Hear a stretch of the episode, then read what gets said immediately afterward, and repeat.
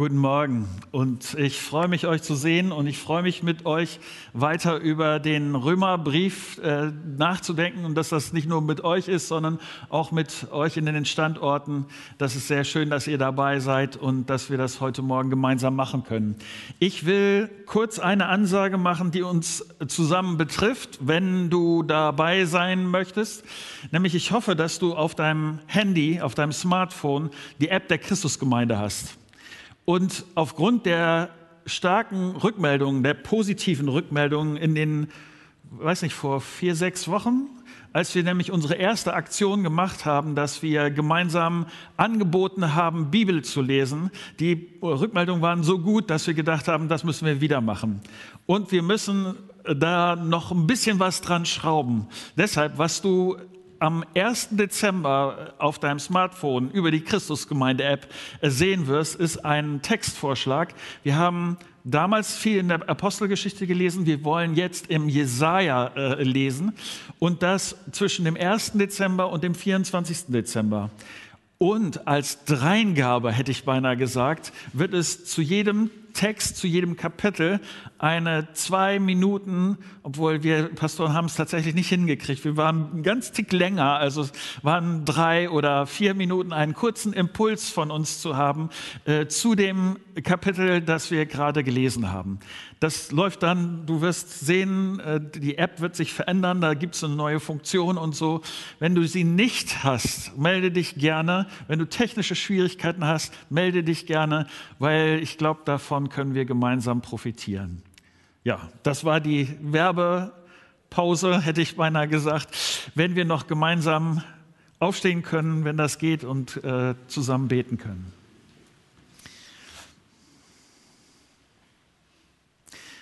Du guter Vater, ich danke dir für dein Wort. Und egal, ob es im Alten Testament ist oder im Neuen Testament, dein Wort ist verlässlich und gibt uns Orientierung und hilft uns zu verstehen, wer du bist und wie du dir das Leben vorstellst. Hilf uns durch das, was wir jetzt gemeinsam nachdenken. Hilf uns, dass dass du klarer wirst in uns und Jesus, dass du zum Zug kommst und das ganz praktisch. Rede du jetzt bitte zu uns. Amen. Setzt euch gerne wieder. Es ist einige Wochen, einige Monate her, als ich zu einem, äh, ich kam von einem Treffen äh, in Hesel in Ostfriesland und ich war mit dem Auto unterwegs und ich war schon fast zu Hause, äh, bin nach Bremen reingefahren und ich weiß nicht, ob du diese Strecke kennst, aber wenn man nach Bremen reinfährt, äh, A28, dann die B75, dann ist das eine große Vierfach, also zwei Spuren jeweils auf einer Seite äh, eine große Straße und in der Mitte dieser Straße äh, sind so richtig dicke Leitplanken. Ich fuhr da so lang und da hat mich etwas ziemlich irritiert. Mich hat ein Auto überholt. Das hat mich nicht irritiert, aber äh, mich hat ein Auto überholt und äh, zwischen mir und dem Auto, also gleiche Richtung, waren aber die Leitplanken. Und irgendwann habe ich gedacht, irgendwas stimmt hier nicht. Äh, ich auf dieser Seite, du auf der anderen Seite. Und ähm, das war für mich eine ziemlich erschreckende Erfahrung. Ich habe noch nie es mit einem Falschfahrer zu tun gehabt. Aber es war deutlich, ich war auf der richtigen Seite. Nicht, dass ihr äh, das denkt, aber ähm, das war erschreckend. Und ich habe mich, ähm, ich habe mir vorgestellt, dass der Falschfahrer, wenn er so unterwegs ist, auch am Anfang denken muss, ist ja alles gut, sonst wäre er ja nicht so falsch auf die Straße raufgefahren. Ja, denkt er vielleicht im nächsten Moment, wir kommen ein paar Autos entgegen, blinken mich an, hupen mich an, aber was soll das? Wie gesagt, ich habe das noch nie erlebt, aber ich stelle mir das so vor, dass es einen kleinen Moment gibt, in dem der Falschfahrer sich überlegt, sind die jetzt falsch oder bin ich jetzt falsch? Ich habe gelesen, dass manche Falschfahrer, ich habe von einem Falschfahrer gelesen, der hat 32 Kilometer auf der falschen Seite verbracht. Ähm, das, das sind, also man kann wirklich ganz lange auf der falschen Fuhr, äh, Spur äh, so fahren und ja.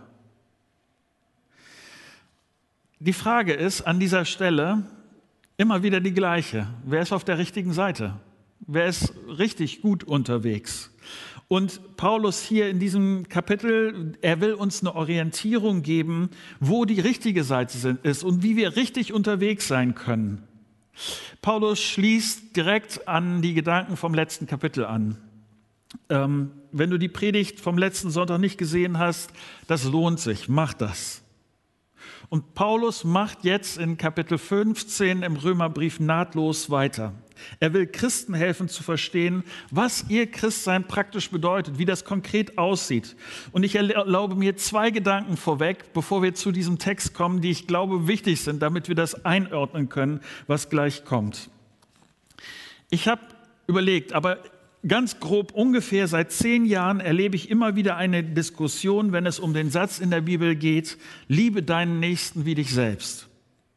Ich habe oft so Erklärungen gehört wie, ich muss mich selbst erst lieben, sonst können, kann ich die anderen nicht lieben. Und meine tiefe Überzeugung ist, dieser Satz kommt von Jesus, dass man diesen Satz von Jesus völlig falsch versteht, schrottet. Also die, die, die, Bedeutung dieses Verses völlig falsch versteht, wenn man denkt, dass, der, dass Jesus damit gemeint hat, warte erst mal, bis du es geschafft hast, dich zu lieben und dann kannst du die anderen lieben. Jesus meint hier, das ist seine Absicht mit dieser Aussage, es ist normal, dass jeder von uns eine gewisse Selbstliebe hat dass wir uns wichtig sind, dass wir darauf achten, nicht zu kurz zu kommen, dass wir irgendwann reagieren, wenn unsere Bedürfnisse zu kurz kommen. Und so, so normal es ist, dass wir eine Grundsubstanz an Selbstliebe haben, so normal ist es, dass wir die Herausforderung brauchen, an andere zu denken. Darum geht es in diesem Römer Kapitel 15. Es gibt aber auch noch einen zweiten Aspekt. Viele, viele äh, Kapitel vor unserem äh, Kapitel 15 gingen um mich und um dich. Paulus hat viele Kapitel damit verbracht, zu beschreiben, was das Evangelium von Jesus Christus ist. Die beste Nachricht bedeutet, die beste Nachricht ist, Gott liebt dich. Du bist ihm so wertvoll, dass Gottes Sohn Jesus Christus auf die Erde gekommen ist. Jesus hat sein Leben für dich gegeben, damit du Teil der Familie Gottes werden kannst.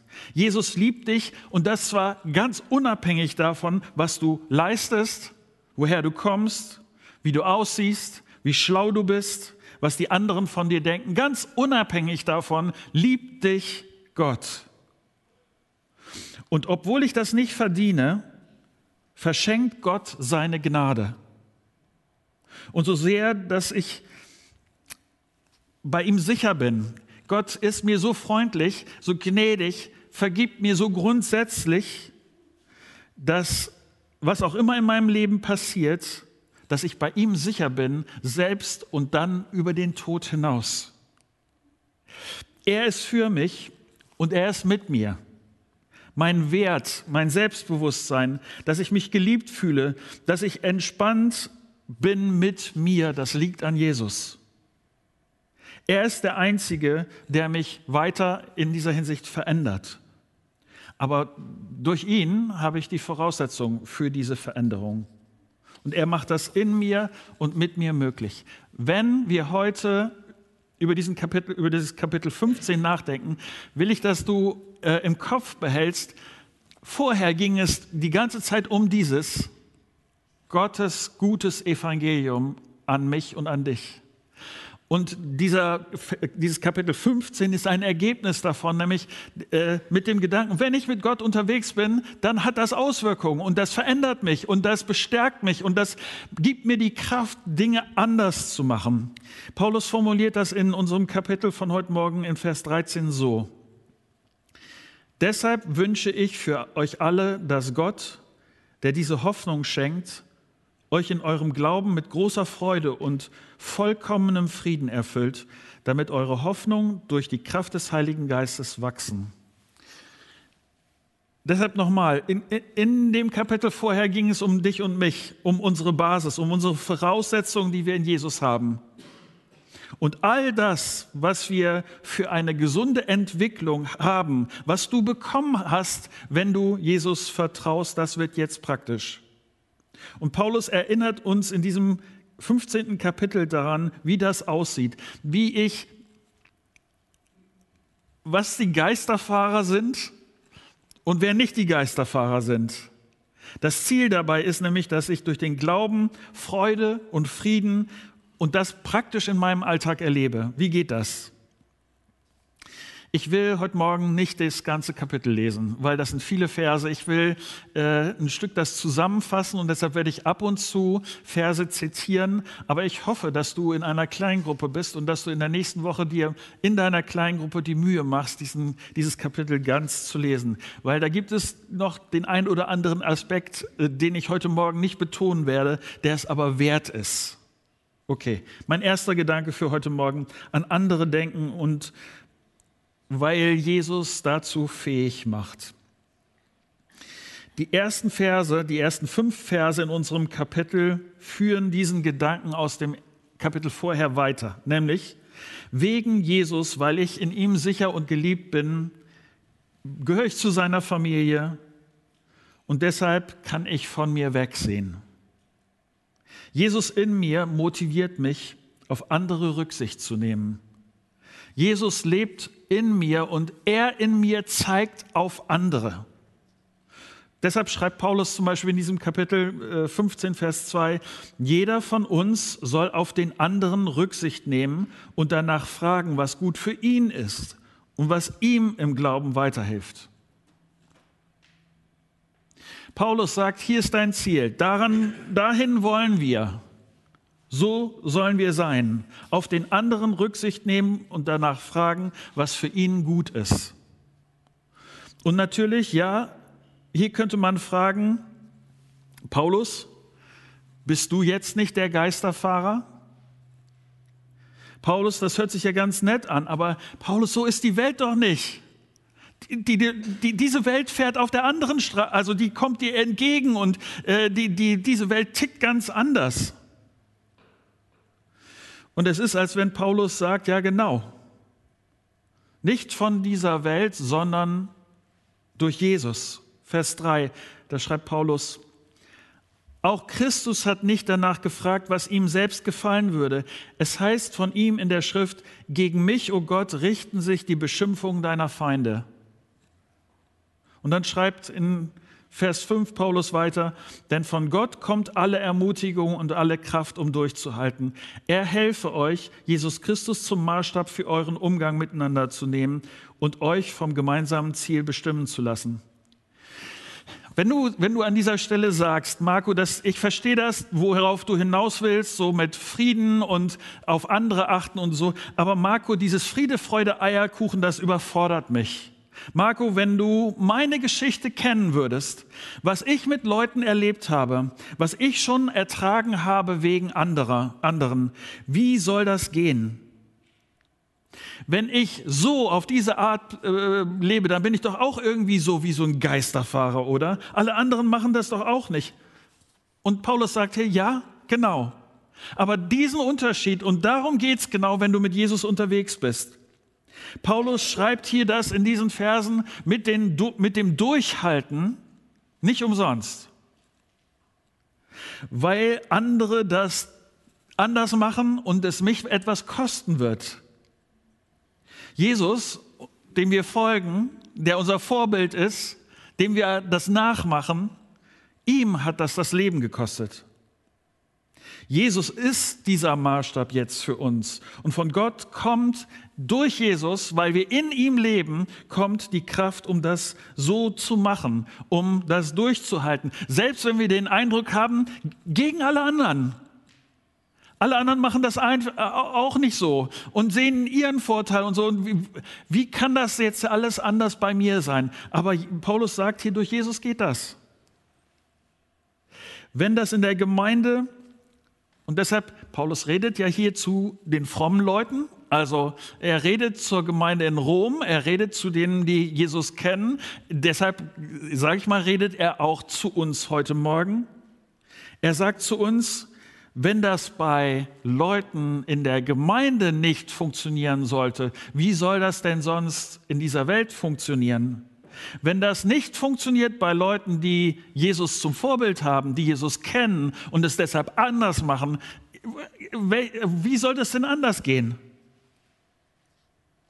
Für mich sind diese Verse deshalb eine Herausforderung. Nämlich, ganz konkret, macht Jesus in mir wirklich einen Unterschied? Wenn ich über andere nachdenke, wenn ich, ich, ich weiß nicht, wie deine Situation gerade ist, aber sagen wir, du, du, du hast gerade mit jemandem Spannung, Stress. Du, du, du merkst da irgendwie zwischen euch ist es atmosphärisch gerade nicht in Ordnung. Und vielleicht denkst du an dieser Stelle, ja, und ich, also was der zu mir gesagt hat, bist du bereit auch auf den anderen zu schauen? So wie Paulus das hier, hier beschreibt, bist du bereit zu überlegen, was bedeutet jetzt die Liebe Jesu in mir? Was verändert das jetzt ganz konkret? Und ich will nicht, dass du an dieser Stelle denkst, äh, Paulus hat da die rosarote Brille auf, denn er kennt seine Gemeindeleute ganz genau. Nächster Schritt, den ich mit euch gehen will, an andere denken und weil Jesus uns eint. Vers 7. Darum ehrt Gott, indem ihr einander annehmt, wie Christus euch angenommen hat. Ich spreche davon, dass Christus sowohl das jüdische Volk als auch für die anderen Völker gekommen ist.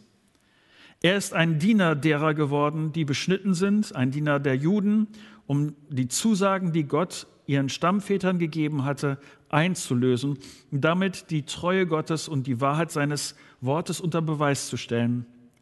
Aber auch die anderen Völker preisen Gott, weil sie durch Christus sein Erbarmen erfahren haben. Das bestätigt die Schrift. Und dann, wenn du weiterliest, kommen drei Zitate aus drei unterschiedlichen Teilen des Alten Testaments. Nur damit du was mal gehört hast, aber das Alte Testament wird in drei Teile geteilt. Das sind die sogenannten Schriften, das sind, ist das Gesetz, und das sind die Propheten. Schriften, Gesetz und die Propheten. Und aus jedem Teil dieses, des Alten Testaments bringt Paulus jetzt ein Zitat und unterstreicht da, dass Gott schon von Ursprung an darauf aus war, dass nicht nur sein Volk, nicht nur die Israeliten Gott ehren, sondern alle anderen auch.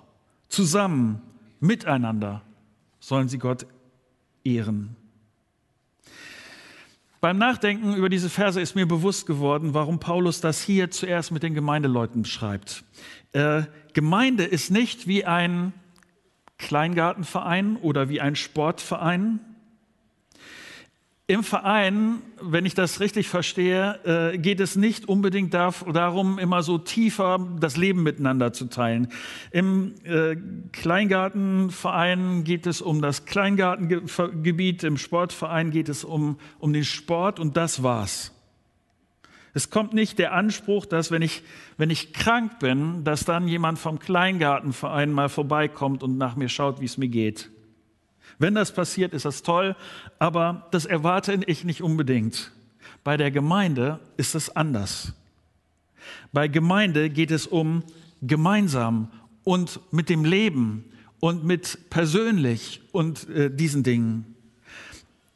Ich sage euch, das macht es aber auch schwieriger.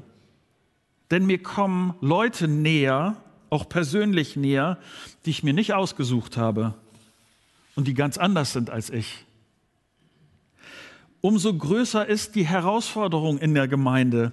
Und Paulus erwähnt hier in diesem Kapitel ganz absichtlich den größten Spaltpilz für Gemeinde der damaligen Zeit, nämlich die einen gehören zum jüdischen Volk und die anderen nicht. Das war damals ein starker Grund für Spannungen in der Gemeinde. Und was ist jetzt die eine einzige Möglichkeit für, eine, äh, für Einheit? Wie kann das sein, dass beide aneinander denken und füreinander denken und dass, dass dieses, woher komme ich, Wie habe ich vorher gelebt, dass das nicht die Gemeinde zerlegt? Und Paulus sagt hier, es gibt nur eine einzige Möglichkeit, nämlich Jesus.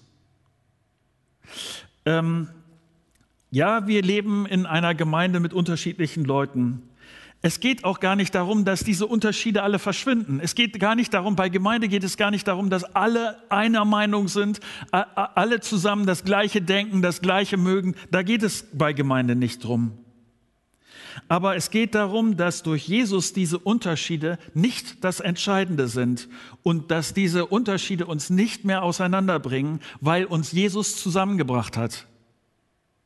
Und ich sage dir, wenn von dieser Einheit in Gemeinde nicht ein bisschen mehr sichtbar wird als sonst in dieser Welt, wenn wir als Gemeinde nicht heilsame Geisterfahrer sind, gegen den Trend, durch Jesus, wer dann sonst? Oder anders, was sagt das über mich, wenn ich, wenn meine eigenen Interessen, meine eigenen Termine, meine eigenen Vorlieben, meine eigenen Meinungen immer wichtiger sind als das, was die anderen denken. Wenn das wichtiger ist als die Einheit der mit den anderen Jesus-Leuten. Oder lass mich das anders sagen. Für mich ist in Sachen Christusgemeinde das größte Geschenk, das wir feiern im nächsten Februar unser 25-jähriges Bestehen. Und in dieser Zeit, wo wir gemeinsam unterwegs sind, haben wir keinen größeren Zoff miteinander gehabt. Ohne große Krise, ohne große Spaltung. Ich finde das klasse. Mein Kompliment als euer Pastor an euch. Sehr gut. Und ich weiß, dass der eine oder der andere vor Christus Gemeinde auch ganz andere Gemeindesituationen erlebt habt. Und es tut mir leid, dass du das erlebt hast. Denn Streit und Spaltung ist für christliche Gemeinde nicht das normale Leben mit Jesus. Jesus will trotz aller Unterschiede Einheit möglich machen. Und deshalb glaube ich, dass eine wichtige Frage bei unseren Unterschieden ist, wenn du mit anderen zusammen bist, ist dieser Unterschied wirklich so wichtig, dass ich dafür die Einheit bereit bin zu riskieren? Ist meine Kritik an der Lautstärke der Musik, an den Turnschuhen des Pastors, an der einen oder anderen Detailfrage in, in Gemeinde, ist das wirklich so wichtig, dass ich dafür die Einheit riskiere? Und ich kann für mich sagen, ja, natürlich, an der einen oder anderen Stelle hätte ich gerne Christusgemeinde anders. Auch als eure, euer Pastor ist das so. Hätte ich das eine oder andere gerne anders. Aber mir ist die Einheit mit euch zusammen wichtiger, als dass alles ganz genau so ist, wie ich mir das wünschen würde. Und ich hau nicht ab, nur weil da so ein paar Sachen sind, die ich mir anders wünschen würde. Da ist mir die Einheit in Jesus mit euch wichtiger. Und ich bin froh, dass viele von euch ähnlich denken. Mir hilft es zu wissen, dass ich nicht der Einzige bin, der in diese Richtung fährt. Was mir dabei hilft, ist tatsächlich, dass ich mit Menschen unterwegs bin, die ähnlich denken. Äh, Paulus spricht das hier an in meinem dritten äh, Teil hier in Kapitel 15, weil ich Vorbilder habe. In Vers 15 sagt er das. Gott hat mich ja in seiner Gnade dazu berufen, ein Diener Jesu Christi unter den nichtjüdischen Völkern zu sein. Indem ich ihnen das Evangelium Gottes bekannt mache, erfülle ich gewissermaßen einen priesterlichen Auftrag. Denn sie sollen eine Opfergabe werden, an der Gott Freude hat. Eine Priester, eine Opfergabe, die durch den Heiligen Geist geheiligt ist. Dass ich so voller Freude und Stolz von meinem Dienst für Gott reden kann, hat seinen Grund einzig und allein in Jesus Christus. Was, was ich damit sagen will, ist, Paulus schaut auf sein Leben. Paulus denkt an seinen Auftrag. Er kann sagen, was ich euch hier erzähle, ist nicht nur graue Theorie, sondern schaut euch mein Leben an. Ich bin ein Beispiel, ich bin ein Vorbild. Und das meint er überhaupt nicht überheblich. Das meint er gar nicht stolz in dem. Aber er in seinem Leben ist ein Vorbild, ein Muster dafür. Und er sagt, hier, ich bin der Beweis dafür, dass Einheit und Zusammen und an andere denken, dass das nicht nur eine Theorie ist, sondern dass das praktisch, äh, praktisch funktioniert. Ich setze mich für andere ein. Es geht nicht darum, dass ich toll bin, sagt Paulus, sondern Jesus hat mein Leben verändert und mein Leben setze ich gern für Jesus ein. Vers 19. Auf diese Weise ist es mir möglich gewesen, von Jerusalem aus in dem ganzen Gebiet bis hin nach Illyrien meinen Auftrag zu erfüllen und das Evangelium von Jesus Christus bekannt zu machen. Dabei machte ich es mir zum Grundsatz, das Evangelium nur dorthin zu bringen, wo sich noch niemand zu Christus bekannte. Denn ich wollte nicht da bauen, wo schon ein anderer das Evangelium gelegt hatte. Ich musste an dieser Stelle äh, an unsere Perspektive als Christusgemeinde denken, besonders an unsere Standorte in der Fahr und im Viertel. Wir sind dahin gegangen, weil kaum jemand den Leuten von Jesus erzählt hat macht das, äh, ich sage euch das so offen, das macht es an manchen Stellen mühseliger, weil wir gar nicht groß profitieren davon, dass viele andere äh, fromme Christen dann äh, in den Standort geht und dann das alles ganz schnell wächst, sondern wir gehen dahin, wo eben im Ansatz sehr viel weniger Leute Jesus kennen und wo wir erst Jesus die, durch den äh, Standort äh, versuchen, in den Stadtteil zu bringen. Da braucht es mehr Geduld. Da haben wir vielleicht manchmal den Eindruck, ob, ob sich überhaupt etwas bewegt. Aber das ist das, was, was Paulus hier tut. Er geht dahin, wo noch niemand gewesen ist. Ich finde das vorbildlich. Und das ist etwas, was mich motiviert. Ich weiß nicht, ob du gerne Bücher liest, ähm, aber etwas, was ich dir so ganz grundsätzlich empfehlen kann, ist oder wovon ich profitiert habe, ist das Leben, äh, Lesen von Biografien von Leuten, die mich, wo ich, wo ich dann auf einmal merke, ich bin nicht der Geisterfahrer, der gegen, gegen alle da unterwegs ist, so ganz anders als alle anderen unterwegs sind, sondern da gibt es noch ein paar andere äh, verzeiht mir den Ausdruck, ein paar andere Spinner, die Jesus auch von Herzen lieb haben und ihr Leben einsetzen und Gott das gebraucht. Und ich weiß nicht, ob du schon mal von Leuten gehört hast wie Hudson Taylor oder John Wesley oder Dietrich Bonhoeffer. Leute, wenn man ihr Leben liest, mich, mich ermutigt das. Mich, mich stärkt das, weil es mich auf Jesus sehen lässt, weil sie in ihrem Leben das so ganz praktisch auch dieses auf andere sehen, an andere denken, weg von sich selbst.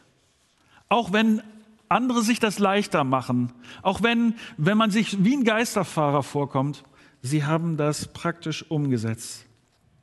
Ich will an dieser Stelle es ganz konkret machen. Wenn du sagst, Marco, ja, mich würden ein paar Biografien als Anregung interessieren, nimm deine Christusgemeinde-App, äh, schreib mir kurz eine Nachricht.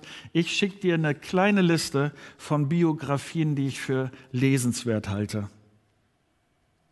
Konkrete Beispiele, Vorbilder, wie Paulus hier in diesem Kapitel. Und dann ganz praktisch, viertes, letztes, an andere denken, weil es geht, weil es praktisch wird. Und Paulus beschreibt hier äh, seine Pläne, so zwischen ihm und der Gemeinde in Rom. Ich, äh, ich, betone das nochmal. Du weißt, er kennt die Leute im Grunde genommen gar nicht persönlich. Er gibt sich hier viel Mühe. Ich will auch noch mal kurz sagen, Briefe schreiben damals und zwar in dem Umfang, wie Paulus das getan hat, war schlicht auch ein Investment. Das hat Finanzen gekostet. Und Paulus schreibt an Leute, die er nicht kennt und trotzdem war es ihm das wert. Er investiert in diese Leute, weil er an andere denkt, weil er sie lieb hat. Er rechnet damit, er hofft, dass in absehbarer Zeit er diese Gemeinde besucht er ist gerade dabei, seine Zeit zu organisieren, seine Reisen zu organisieren. Er muss dabei an eine, ähm, an, in Griechenland vorbei, bei Gemeinden vorbei, die eine Spende organisiert haben für die Gemeinde in Jerusalem. Der Gemeinde in Jerusalem ging es inzwischen wirtschaftlich ziemlich gruselig und andere Gemeinden in Griechenland interessant auch hier das, der Gedanke, diese Gemeinden in Griechenland kannten diese Gemeinde in Jerusalem. Die hatten in, in der Regel keine persönlichen Kontakte, sondern sie haben einfach freiwillig und gerne an andere gedacht und haben deshalb Spenden weitergegeben.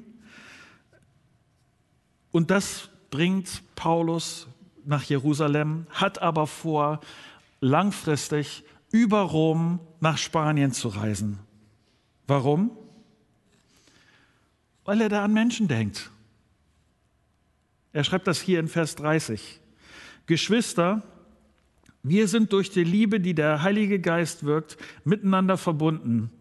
Deshalb bitte ich euch im Namen von Jesus Christus, unserem Herrn, dringend darum, mit mir zu äh, mir kämpfen zu helfen, indem ihr in euren Gebeten vor Gott für mich einsteht. Betet darum, dass ich vor den Gefahren gerettet werde, die mir in Judäa von Seiten derer drohen, die, mir, die nicht bereit sind, das Evangelium anzunehmen und dass mein Dienst für Jerusalem von den Gläubigen dort gut aufgenommen wird.